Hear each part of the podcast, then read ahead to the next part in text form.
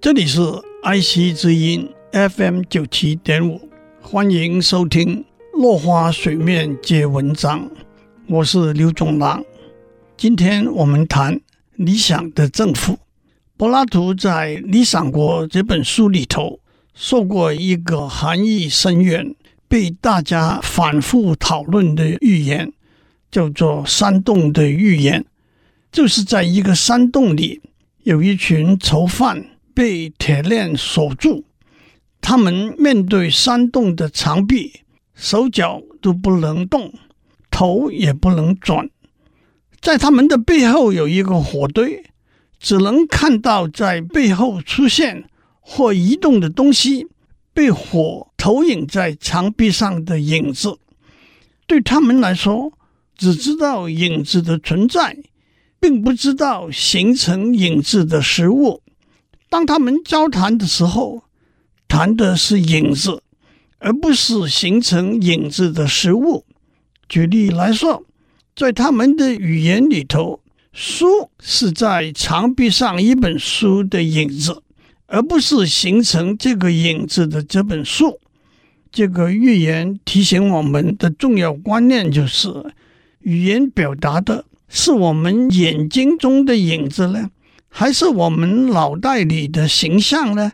还是在我们背后形成这个影子的食物呢？在预言中，有一个囚犯被释放，他看到食物，看到火，甚至看到耀眼的太阳，但他能够适应、了解这一切现象吗？他能够把他了解的解释给其他的囚犯听吗？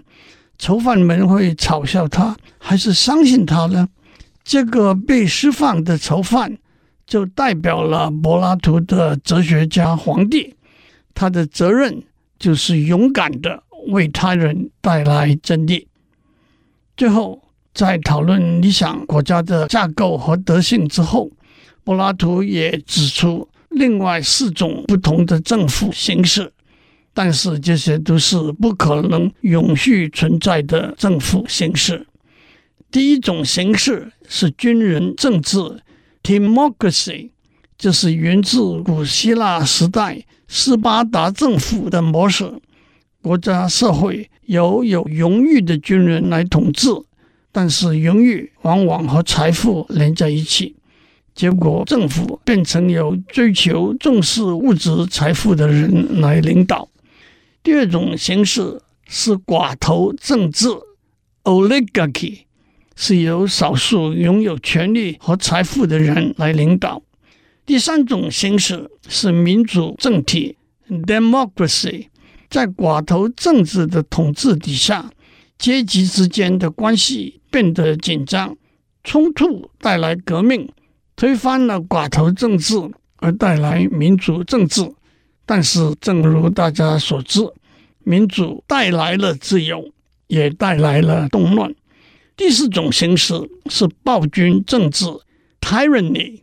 民主政治带来的动乱，形成了集权残暴的统治制度。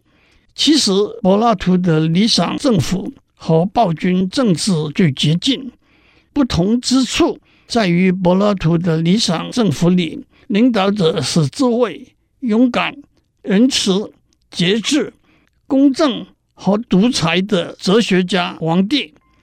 在暴君政治里，领导者则是一个不仁的暴君。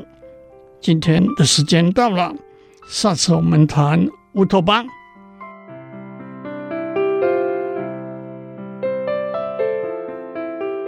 以上内容由台达电子文教基金会赞助播出。